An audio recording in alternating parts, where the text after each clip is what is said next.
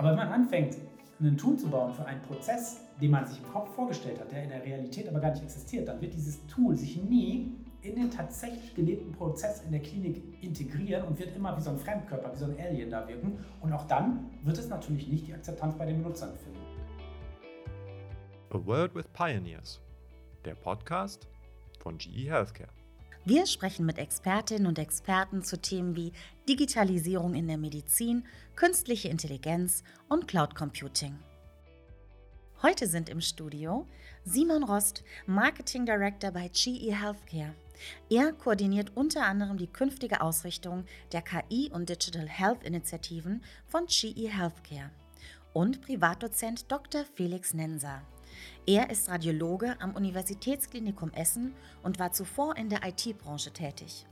Am Institut für Diagnostische und Interventionelle Radiologie und Neuroradiologie an der Medizinischen Fakultät der Universität Duisburg-Essen leitet er eine Arbeitsgruppe für künstliche Intelligenz. Sein Fokus liegt auf praktischen Ansätzen, die Probleme in der medizinischen Bildgebung lösen sollen und auf maschinellem Lernen basieren. Er erklärt das Potenzial von KI in der Medizin und wie Mensch und Maschine am sinnvollsten zusammenarbeiten können. Ja, willkommen zum Word with Pioneers, heute aus dem Institut für künstliche Intelligenz in der Medizin aus Essen. Ich bin hier mit Dr. Felix Nenser. Hallo Felix. Hi. Thema ist KI und wie KI die Zukunft der Medizin verändern wird. Sicherlich ein Wort, was heutzutage in aller Munde ist soll das Gesundheitsleben einfacher machen, effizienter, auch Wissensgewinne schaffen. Auf der anderen Seite ist es sicherlich eine komplexe Technologie. Wie würdest du künstliche Intelligenz im Gesundheitswesen beschreiben? Ja, zum, zum, zum ersten ist es mal so, dass das Wort künstliche Intelligenz, äh, diejenigen, die sich mit KI wirklich beschäftigen, die mögen das Wort gar nicht so. Und ich habe äh, in den ersten Jahren, als das so losging, immer gesagt, so nein, das ist Machine Learning, was wir machen weil künstliche Intelligenz ist halt so ein Riesentopf, in den ganz viel reinpasst und es ist, geistert ja auch schon lange rum. Ähm, mittlerweile, ich meine, das Institut heißt ja auch IKIM, äh, es ist einfach so im Mainstream angekommen, dass selber auch das, das, das Begriff, den Begriff überhaupt verwende, KI. Ähm, ich glaube, ähm, wenn man es im engeren Sinne sieht, was also jetzt in den letzten Jahren passiert ist, ist es ja wirklich Machine Learning, noch spezieller Deep Learning, was halt, ähm, naja, zu unglaublichen oder noch vor, vor 15 Jahren für unmöglich gehaltenen Fortschritten geführt hat ähm, und eben auch ganz besonders im Gesundheitswesen. Ähm, es hat aber noch den anderen Vorteil, es hat die ganze Digitalisierung, digitale Transformation und da ist es eigentlich dann total egal, ob dahinter KI steht oder ob es einfach ein banaler Algorithmus ist oder einfach nur eine besser benutzbare Software ist. Ähm, das ist eine große Welle, auf der ganz viele digitale Tools mitgeschwommen sind ähm, sodass ich jetzt schon fast wieder froh bin, dass wir diesen etwas schwammigen Begriff von KI haben, indem man nämlich, das ist ein großer Topf, in den viel mehr reingehört, weil am Ende des Tages ist das auch nur ein Tool. Entscheidend ist ja nicht äh, die Methode, die wir verwenden, sondern die Ziele, die wir erreichen wollen. Und die äh, um die geht es. Und darum, da geht es darum, die Patientenversorgung zu verbessern, das Gesundheitswesen effizienter zu machen, personalisierte Medizin, das ist seit 10, 20 Jahren ein Begriff, der so rumgeistert, der aber immer noch nicht richtig gelebt wird, mit Ausnahmen in der Onkologie vielleicht. Alles das sind, das sind, das sind Ziele, wo halt KI und speziell in der Deep Learning ein Tool ist, äh, um das zu erreichen, aber eben ganz viele andere Dinge auch gebraucht werden, die vielleicht ganz klassische IT sind, digitale Transformation oder vielleicht einfach nur mal eine Änderung eines Prozesses, weil wenn man einen Prozess, Prozess digitalisiert, dann ist es ja häufig ähm, nicht ratsam, den alten Prozess einfach so zu lassen und die, die zu digitalisieren, weil der war ja auf analoge Tools ab, ausgerichtet, sondern den Prozess vielleicht auch mal neu zu denken, weil man die vielleicht besser und effizienter gestalten kann. Und alles das, ähm, das ist das Schöne, dass dieser große Topf KI Platz bietet, um das alles darunter zu bringen. Also eher ein Mittel zum Zweck, weniger das, das Endziel. Absolut, da bin ich total Opportunist. Ähm, äh, ich, ich benutze den, äh, es gibt viele Pfeile im Köcher und das, was uns am besten zum Ziel bringt, das nehmen wir. Dann sprechen wir über diese Pfeile mal. Was sind denn die Hauptanwendungsfelder heute, wo Algorithmen schon zum Tragen kommen im Gesundheitswesen und im Krankenhaus? Genau, also das ist eine Frage, die stellen, mich, die stellen mir mal ganz viele, vor allem in letzter Zeit, weil vor einigen Jahren hieß es immer noch so, oh Gott, oh Gott, bald kommt die KI, wir sind alle arbeitslos und jetzt sagen wir mal alle, ja Mensch, wann kommt die KI denn endlich mal? Weil das ist halt dieses, die, diese Menschen sind dann einfach so einfach gestrickt und denken, jetzt kommt da eben ein Tool und äh, diese Woche ist noch alles analog und nächste Woche ist alles KI und wir sind arbeitslos. Und dass das halt alles in Wirklichkeit ein schleichender Prozess ist, Change Management und man das gar nicht so wahrnimmt, Das ist den meisten dann wieder gar nicht so bewusst. In Wirklichkeit gibt es ja, ich meine, GE ist ja das beste Beispiel. Ich glaube, wenn man heute einen äh, Scanner kauft von GE, ähm, da wird man gar nicht mehr in der Lage sein, einen Scanner zu kaufen, ohne dass KI im Hintergrund werkelt und Dinge für einen tut. Ähm, das gilt, glaube ich, äh, für, für viele moderne Medizinprodukte. Also es ist tatsächlich so, dass im Hintergrund so diese, ähm, diese, diese ähm, stillen Helferlein im Hintergrund, die sind schon längst tätig im Gesundheitswesen, ohne dass den Nutzern das so äh, bewusst wird. Genauso wie wir, wenn wir eine Google-Suche machen oder ähm, Dinge im Internet tun oder sonst irgendwas oder auf unseren Smartphones auch schon ganz viel mit KI bin, äh, verwendet, äh, funktioniert, ohne dass wir de uns der, dessen bewusst sind. Was dann in den nächsten Jahren sicherlich äh, für mich äh, ähm, die Priorität hat, ist äh, tatsächlich Workflow und Workload zu optimieren. Ähm, es gibt in der Medizin halt viele Aufgaben, das gilt nicht nur für Ärzte, Ärztinnen, sondern auch im Pflegebereich. Ähm, da ist man eigentlich als Mensch äh, total unterfordert. Viele repetitive Tätigkeiten, ähm, die ein, wo man sich dann als, als Mediziner, da hat man irgendwie sechs Jahre studiert und irgendwie fünf oder sechs Jahre Facharztausbildung gemacht, also schon eine Weile in seine Ausbildung investiert und dann misst man da zum Beispiel in der onkologischen Bildgebung die ganze Zeit ein bisschen salopp gesagt Knödel aus. Also Metastasen, Tumore vermessen. Das Malen nach Zahlen, das kann mein dreieinhalbjähriger Sohn schon. Ähm, und, und, das ist das Problem, dass es aber ähm, für eine Maschine bisher immer noch einfach immer zu, zu komplex war. Das heißt, man musste es machen und man muss es immer noch machen. Und das ist was, wo unfassbar viel Zeit investiert wird und am Ende dann noch Geld und Ressourcen im Gesundheitswesen, die auch nicht unendlich sind, für etwas, womit wir als Menschen total unterfordert sind. Und das sind Dinge, und da gibt es ganz viele andere Beispiele, wo ich die KI äh, sehe in den nächsten Jahren, weil das alles machbar mit KI. Tatsächlich, es dauert halt nur, bis sowas etabliert ist und dann die, die Medical Device Regulation und so weiter und so fort. Aber da, glaube ich, da werden sehr viele Potenziale im Gesundheitswesen äh, gehoben, wo dann also die Menschen wieder viel mehr äh, sich auf das konzentrieren können, was sie gut können. Synthese von Daten, Kommunikation mit anderen Menschen zum Beispiel ist was, was als, man als Arzt meistens auch ganz gerne macht, vielleicht jetzt nicht die Radiologen. ähm, und, und, und dann in etwas fernerer Zukunft, das äh, äh ist dann tatsächlich die, die Möglichkeit, ähm, aus Daten mehr noch zu machen. Also äh, Decision Support, schlauere Diagnostik zu machen, Präzisionsmedizin. Das fängt natürlich jetzt auch an und nur das ist halt das ist halt ein größeres Fass, ein komplexeres Thema. Ähm, das wird sicherlich noch ein bisschen dauern. Mhm. Ich meine, viele gute Punkte hier. Aber wenn man mal guckt, wir haben ja so ein bisschen als Deutschland den Ruf als Technologienation gehabt oder ähm, haben ihn auch wohl noch.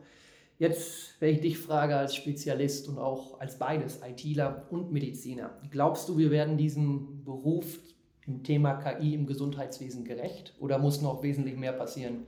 bis ähm, wir wirklich die Potenziale heben können von dieser innovativen Technologie? Ja und nein. Also wir haben in Deutschland, was man sagen muss, wir bilden fantastische Leute aus. Also wir haben wirklich Universitäten, die wirklich äh, und auch außeruniversitäre Forschungseinrichtungen, die wirklich und, und auch große Firmen, die wirklich Leute ausbilden auf allerhöchstem Niveau, auch im Bereich KI. Ich glaube, da müssen wir uns auch nicht verstecken. Ähm, natürlich, wenn man sich anguckt, was China, USA, was die investieren in dem Bereich, da kann man sich schon drüber streiten, ob, ob das, weil das ist unsere Ressource ne? in Deutschland, ob das, ob das nicht noch gesteigert werden müsste. Aber da ist es nicht so, äh, dass wir uns da irgendwie qualitativ, höchstens quantitativ verstecken müssten. Das andere ist natürlich, äh, KI erfordert Daten. KI ähm, ist was, was, in, äh, was, was ja, Menschen, wenn man, je weniger man sich damit befasst und je weniger man das versteht, desto mehr Angst hat man möglicherweise davon. Es gibt ja auch diesen Begriff der German Angst. Mhm. Ähm, dann kommt das, das, diese, diese leidige Datenschutzdebatte dazu. Datenschutz ist ein hohes Gut, ist wichtig, aber ich sage mal, die Dosis macht das Gift. Ähm, ne, äh, die richtige Dosis an Datenschutz, die muss gefunden werden. Und wenn man zu viel davon macht, dann macht man sich auch ganz vieles kaputt und das kann im Bereich der KI schnell passieren.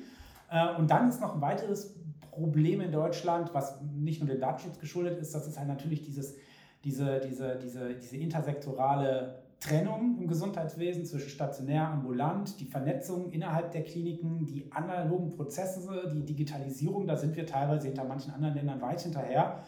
Ähm, das bedeutet natürlich, dass Daten, äh, große Datenmengen schwieriger sind, äh, zusammenzuführen sind. Also selbst eine große Uniklinik wie wir, wir können für viele Projekte sagen, können wir sagen, okay, wir haben genug Daten, um das Projekt zu machen, aber letztendlich die Qualität der KI hängt in ganz vielen Fällen davon ab, von der Menge und der Qualität der Daten. Und wenn man dann natürlich sagt, okay, wir könnten jetzt über 20 Universitätskliniken die Daten poolen in Deutschland, da können wir natürlich ganz andere Dinge möglich. Und das ist etwas, da arbeiten wir dran, das ist alles nicht unmöglich, aber da sind wir in Deutschland äh, historisch in nicht so einer optimalen äh, Situation, weil das Gesundheitswesen da in eine, in eine, in eine, naja, eine sehr komplexe bürokratische äh, äh, Struktur gewachsen ist. Also dieses Zauberwort semantische Interoperabilität, was in der Medizininformatik immer viel ähm, ähm, zum Tragen kommt, da sind wir einfach äh, äh nicht gut aufgestellt. Da gibt es natürlich mit der Medizininformatik-Initiative, es ist schon erkannt worden, dass wir da aufholen müssen, aber das ist auch nicht von heute auf morgen gemacht. Äh, ich hoffe, dass alle Akteure, jetzt gibt es bald eine neue Bundesregierung, äh, dass die weiter das Thema Digitalisierung, da ist in den letzten Jahren zum Glück einiges passiert in Deutschland. Ich hoffe, dass das, dass das weitergeht. Muss weitergehen.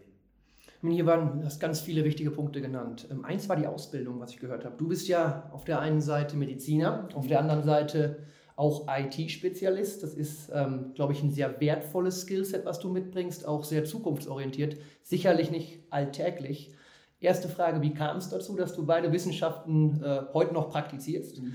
Und zweitens, brauchen wir mehr Felignenser in der Ausbildung oder brauchen wir mehr ähm, von diesen Profilen in der Medizin der Zukunft oder in der, der Aktualität? Genau. Ja, also wie es bei mir dazu kam, das war einfach so, ich fand, ich fand, äh, ich wollte irgendwann mal Biochemie studieren, weil das irgendwie so für mich so eine gute Synthese aus beidem, wie ich damals dachte. Da hat mir aber irgendjemand gesagt, ach, studier mal lieber Medizin, dann hast du noch mehr Optionen. Dann wollte ich aber Informatik auch nicht sein lassen, dann habe ich einfach beides studiert. Dann habe ich aber noch so ein Startup im IT-Bereich gegründet und dann habe ich das, äh, ja, dann wurde es irgendwie zu viel. Dann habe ich das Informatikstudium, wie ich damals dachte, pausiert. Die Pause äh, dauert immer noch an. ja, ich habe mir schon realisiert, äh, dass, dass ich das wohl nicht wieder nochmal aufnehmen werde, aber äh, damals noch auf Diplom, bis zum Vordiplom habe ich das gemacht. Ähm, habe dann aber mein IT-Startup weitergemacht, habe also seit, seit über 20 Jahren habe ich immer als Softwareentwickler äh, freiberuflich oder in meiner eigenen Firma gearbeitet. Äh, bin dann nach dem Medizinstudium auch erstmal voll ähm, als CTO in meine Firma eingestiegen. Das war auch technologisch alles total interessant, hat aber leider überhaupt nichts mit, mit Medizin zu tun. Ähm, es waren so Themen hm, Autos, Fußball. Wir haben mal die Fußball.de, die Webseite zum Beispiel betrieben für, für die DFG. Nur, äh, DFG sage ich schon, DFB. ähm, nur muss man dazu sagen, dass, dass, dass Fußball und Autos beides so Themen sind, die mich mal so gar nicht interessieren. Und dann habe ich irgendwann gedacht, nee, ich, ich muss einfach nochmal, ich muss, ich muss in die Medizin, ich Medizin interessiert mich viel zu sehr und dann war es einfach klar, in die Radiologie zu gehen. Da, da, das war irgendwie schon klar, dass da sich IT und Medizin äh, am besten oder mit am besten verheiraten lassen. Ähm, was man tun muss, um mehr Leute, äh, ja, also ich glaube, man muss nicht beides studiert haben, definitiv nicht. Ähm, das ist auch, ähm, da, da, muss man irgendwann gucken, in welchem Bereich will man irgendwann tätig sein. Äh, was wichtig ist, dass wir auf der einen Seite natürlich in der, in der Medizinerausbildung ähm, gucken, wie wir halt moderne digitale Techniken, KI ist auch eins, äh, eine von, ähm, mehr in die Medizinerausbildung reinbekommen. Und dann ist es auch eine Frage von solchen Instituten wie unserem hier. Wir sind hier mittlerweile über 130 Leute, Tendenz stark wachsend. Wir sind natürlich auch gefragt in der Ausbildung. Ähm, das tun wir auch. Also wir haben jetzt hier auch, wenn wir hier sitzen, da gibt es auch Leute, die hier sitzen. Da, da drüben sitzt ein Onkologe, der ist freigestellt, um hier mitzuforschen. Der entwickelt sich weiter. Das wollen wir natürlich weiterführen. In, in, in, in an der Charité oder in Berlin gibt es das Digital Clinician Scientist Programm solche Sachen. Wir haben hier, ich bin Co-Sprecher in einem Graduiertenkolleg, das haben wir interdisziplinär aufgesetzt mit der FH Dortmund. Die haben ja eine starke Medizininformatik auch, mit unserer Universität Duisburg-Essen mit der Informatik und hier mit der medizinischen Fakultät. Da bilden wir also äh, hochkarätig äh, wissenschaftlichen Nachwuchs aus, genau in diesem Grenzbereich, das heißt Wissens. Ähm, äh, also da geht es halt darum, äh, Wissen ähm, und Daten am Point of Care, ähm, am Beispiel des Melanoms zusammenzuziehen. Ähm, äh, da, da gibt es unfassbar viele Aktivitäten. Äh, das geht alles natürlich nicht von heute auf morgen, aber da sind alle Akteure gefragt, in, diese, in diesen Bereich zu investieren. Du würdest es auch breiter fassen. Also digitale ähm, Innovation hast du gesagt, nicht nur KI im, ja, in der Ausbildung. Ja, also, also ich würde mich auch, ich würde auch keinem raten. Es gibt auch mal wieder junge Leute, die mich fragen, ey, ähm, ja, wie kann ich mich denn für die Zukunft gut aufstellen? Ähm, und das ist halt, glaube ich, nicht gut, sich, wenn, wenn man gerade jung ist, zu gucken, okay, was ist der größte Hype und da sich schon extrem zu spezialisieren. Ähm, ich glaube, unsere, wie es immer so heißt, unsere Erwerbsbiografien, die werden äh, durchaus variabler sein als die unserer, unserer Eltern. Ähm, und man muss, und je breiter man sich da aufstellt, desto eher ist man in der Lage, sich auf veränderte Bedingungen einzustellen. Und es ist schon okay, wenn man sagt, okay, ich möchte irgendwie Digitalisierung, moderne Technologien, Medizin, äh, in dem Bereich möchte ich, klar, das ist aber schon ein extrem breites Feld. Ich würde mich da aber nicht zu sehr spezialisieren auf irgendwas. Hm, macht Sinn. Ähm, wenn ich mit Leuten wie dir spreche, ähm, höre ich genau, was du gesagt hast vorher. Es geht weg von dieser Einstellung, ein Algorithmus nimmt meinen Job, hin zu, na, Neugier oder zu einer Einstellung, die sagt, ich muss mich mit der Technologie beschäftigen, weil sie eben ähm, immer mehr präsent ist. Dennoch gibt es auch Berührungsängste ähm, zum Thema künstlicher Intelligenz. Wo siehst du die größten Herausforderungen heute, diese sehr gewinnbringende Technologie nachher in den Mainstream zu etablieren? Der erste Punkt, das klingt so banal, aber äh, es ist tatsächlich ein Problem wir müssen mit KI Probleme lösen, die wir in der Klinik tatsächlich haben. Das klingt jetzt lächerlich, ist es aber nicht, wenn man sich mal anguckt, was es an Startups da gibt und wenn technologiegetrieben entwickelt wird, dann wird häufig geguckt, okay, ich habe hier ein Tool und suche mir jetzt das Problem für dieses Tool. Wir müssen uns aber das klinische Problem suchen, dass, wir, dass es sich lohnt zu lösen, das drängend ist und dann gucken, mit welchem Tool lässt sich das am besten lösen. Und das ist gar nicht so selten KI, aber wir müssen halt schon diesen Weg gehen. Nur wenn wir tatsächlich Probleme lösen, ähm, die, die, die in der Klinik oder auch im niedergelassenen Bereich tatsächlich real existieren und nicht nur einmal im Jahr äh, irgendwie auftreten, dann wird man natürlich auch Benutzer finden, User, wie man so schön sagt, in dem Fall dann Ärztinnen, Ärzte, Pflegepersonal, ähm, die das auch tatsächlich einsetzen. Weil wenn die nicht mitmachen und sagen, interessiert mich nicht, dann können wir das tollste Tool bauen, ähm, da wird es nie fliegen. Das ist eine Sache. Zweitens, man darf nicht ignorieren, dass, dass das Gesundheitssystem bestimmte Prozesse hat, die auf eine bestimmte Art und Weise ablaufen. Die mögen nicht immer gut sein. Da kann man vielleicht auch als Ingenieur, Informatiker, wie auch immer, wenn man da einsteigt, sagen, warum machen die das so? Das kann man doch viel besser machen. Aber wenn man anfängt, ein Tool zu bauen für einen Prozess, den man sich im Kopf vorgestellt hat, der in der Realität aber gar nicht existiert, dann wird dieses Tool sich nie in den tatsächlich gelebten Prozess in der Klinik integrieren und wird immer wie so ein Fremdkörper, wie so ein Alien da wirken. Und auch dann wird es natürlich nicht die Akzeptanz bei den Benutzern finden. Zweitens, das ist damit ganz eng verbunden, das ist die Workflow-Integration. Ne, man muss eben daran denken, die äh, also äh, Medizinbranche, das ist echt in den meisten Fällen Akkordarbeit. Es ist nicht so, wie man das in irgendwelchen äh, Samstagabends oder lieber läuft das 19.30 Uhr äh, Ärzte-Serie, wie hieß das früher zu meiner Zeit, hieß das Schwarzwaldklinik, die heißen glaube ich heute anders, ne, wo die Leute dann so ganz ge ge gemütlich über den Flur reden, eigentlich nur die ganze Zeit über ihre privaten Probleme reden und dann zwischendurch mal drei Stunden lang Zeit haben, um mit einem Patienten zu reden.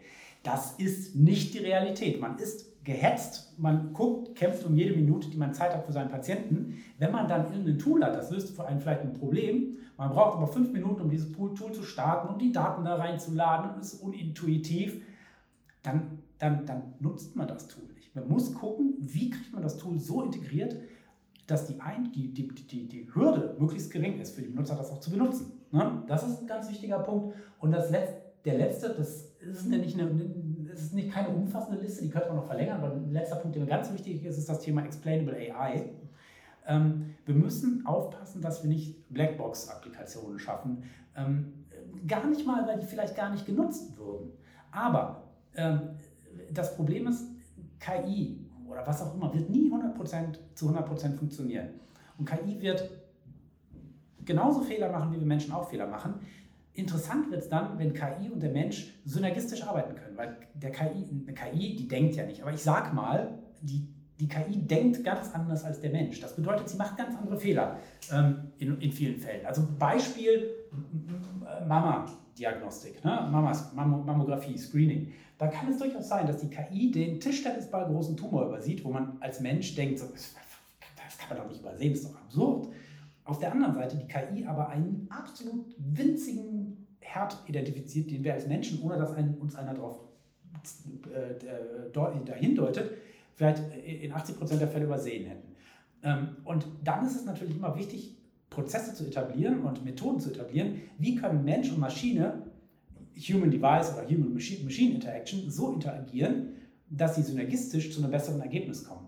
Ähm, weil dann steigt natürlich auch sowas wie User Trust, also Vertrauen der Benutzer in diese, in diese, in diese Software. Weil wenn der Benutzer sagt, okay, die, die, die Software macht genauso Fehler, wie ich auch Fehler mache, aber ich bin ja in der Lage, wenn die Maschine einen Fehler macht, das in den, in den meisten Fällen zu erkennen und einzugreifen, ähm, dann ist das natürlich eine, eine Art, wie Mensch und Maschine wirklich zusammenarbeiten können. Und darum ist das Thema Explainable AI eben so wichtig, weil man eben damit, das ist einfach ein Methodenbaukasten, der sich ja auch noch entwickelt oder sich rasant entwickelt, ähm, wie man es eben schafft, ähm, mit ganz unterschiedlichen Techniken den Menschen das, was in so einer Blackbox passiert, irgendwie äh, zugänglich zu machen. Nicht, dass er das im kleinsten versteht, aber zugänglich zu machen.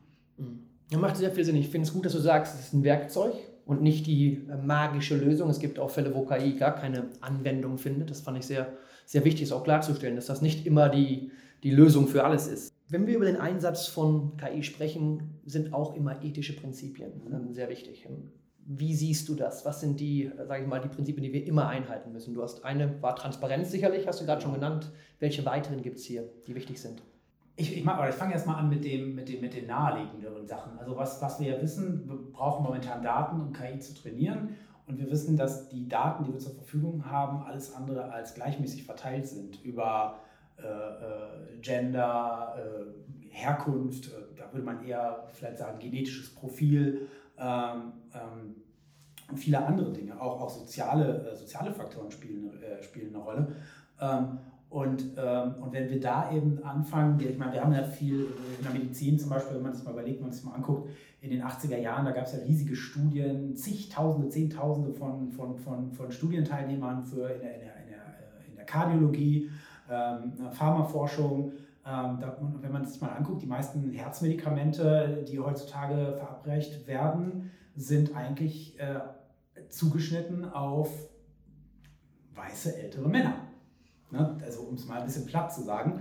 Und das, äh, das kann äh, sicherlich nicht im Interesse einer, einer, ich weiß nicht, wie sieben, sieben Milliarden Menschen sind wir jetzt vielleicht so ungefähr ne, auf der Erde und die, die, die, die, die, die, die, die weißen alten Männer, äh, zu denen ich aber auch gehöre, ähm, die sind einfach da, äh, äh, die sind einfach nur ein Teil davon und sogar nur ein Bruchteil davon. Und da müssen wir natürlich aufpassen, dass wir jetzt nicht den gleichen Fehler machen und sagen, naja, wir trainieren jetzt wieder ähm, KI nur mit Daten aus Westeuropa und Nordamerika und exportieren dann diese Modelle äh, in alle Teile der Welt. Ähm, das wird sicherlich nicht äh, äh nur passieren, weil äh, zum Beispiel China ja extrem stark ist, aber es wäre auch eine andere Möglichkeit. Ne? China investiert wahnsinnig viel in KI, Innovation und Forschung, haben auch, das ist ja, ist ja keine ganz geringe Bevölkerungszahl, haben natürlich auch enorm viele Daten und wenn wir jetzt ein Modell aus China zum Beispiel verwenden äh, in Westeuropa, weil es ein Modell, das in China evaluiert wurde und dort super funktioniert hat, dann kann es sein, dass es in Westeuropa gar nicht funktioniert oder nicht hinreichend gut funktioniert. Und das gilt natürlich dann auch, auch äh, in Bezug auf Gender und, und, und, und. Äh, das ist ein echt schwieriges Thema, weil natürlich die Frage auch dahinter steht für Datenverfügbarkeit. Und wenn, wenn ich jetzt sagen wollen würde, ich, ich, ich will das gerne alles richtig machen, naja, ich habe hier als Uniklinikum Essen natürlich auch nur die Daten unserer, unserer Patienten hier in Essen. Da kann man natürlich multizentrisch arbeiten. Das ist alles ein Riesenaufwand. Und wenn, gerade wenn es dann noch transnational gehen soll, auch datenschutzrechtlich und dann dürfen wir wieder Daten nicht austauschen. Da sind halt, gibt es halt unfassbar viele Hürden. Die kann man sicherlich momentan nicht alle lösen. Man muss aber darüber reden, man muss sich dieser Tatsachen bewusst sein. Und man muss, äh, darf das, das darf nicht in Vergessenheit geraten. Ne? Wir müssen halt sehen, dass wir uns da, dass wir die Fehler der Vergangenheit, die wir in der Medizin gemacht haben, äh, da nicht wiederholen. Hm. Ähm, ja, das ist ein ganz wichtiger Punkt. Ein anderer Punkt ist zum Beispiel auch, wenn wir sagen, ja gut, wir ähm, können bestimmte, ich sag mal, ja, nehmen wir mal, um nicht wieder die Mama, äh, Mama-Diagnostik zu nehmen, also gendergerecht zu nehmen, nehmen wir aber Prostata-Diagnostik. Ne? Wir haben jetzt eine, eine KI, die kann äh, eine Prostata-MRT vollautomatisch befunden. Das ist durchaus möglich. Ne?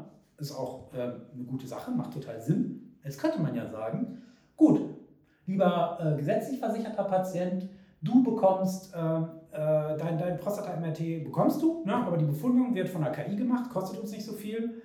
Äh, und lieber Privatpatient, deins wird auch von der KI befundet, aber du bekommst nochmal eine Nachbefundung von einem äh, erfahrenen Oberarzt oder einer Oberärztin, die das seit der oder die das seit 15 Jahren macht. Ne? könnte ja auch passieren, wenn man sagt, naja, die, der, der Mensch kostet uns viel mehr als die KI, ne, die KI ne, läuft so mit. Ähm, und das, das kriegt die, die ärztliche Sonderleistung, bekommt dann nur noch der Privatpatient oder jemand, der sagt, okay, ich zahle einfach die 200 Euro extra. Und das ist natürlich auch eine Gefahr, das muss man auch frühzeitig erkennen, muss man aufpassen, dass man da nicht in diese Falle läuft. Hm, das Zweiklassensystem da, ne? Genau. Du hast sehr viele Beispiele genannt aus dem klinischen Bereich, wo dir KI hilft, äh, besser ähm, einen Tumor zu, ähm, zu erkennen oder dir eine Entscheidungshilfe gibt. Es gibt aber auch KI, die sich auf das Operative, sage ich mal, fokussiert. Haben wir früher öfter darüber gesprochen. Also sag mal klinische KI gegen operative KI. Wo siehst du in, in der Radiologie zum Beispiel größeres Potenzial und warum?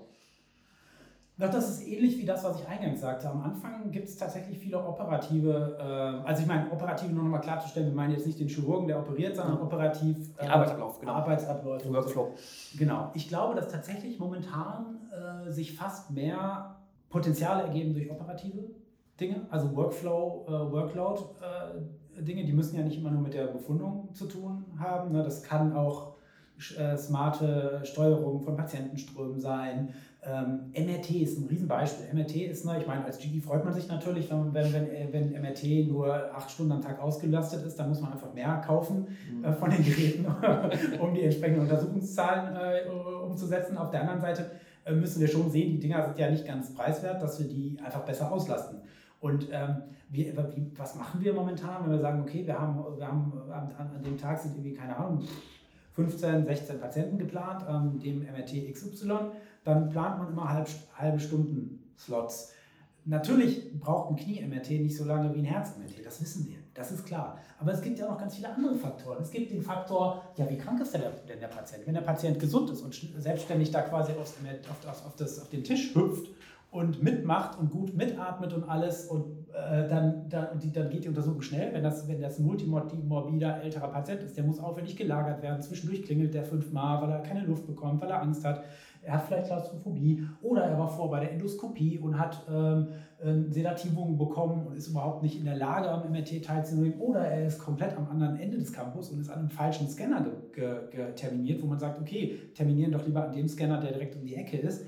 Alles das, das sind Daten, die sind ja prinzipiell verfügbar. Wir wissen ja wie, grob, wie krank unsere Patienten sind. Wir haben die Daten ja, wir haben eine elektronische Patientenakte, wir wissen auch natürlich, wo ist der Patient vorher angemeldet worden und, und, und, und.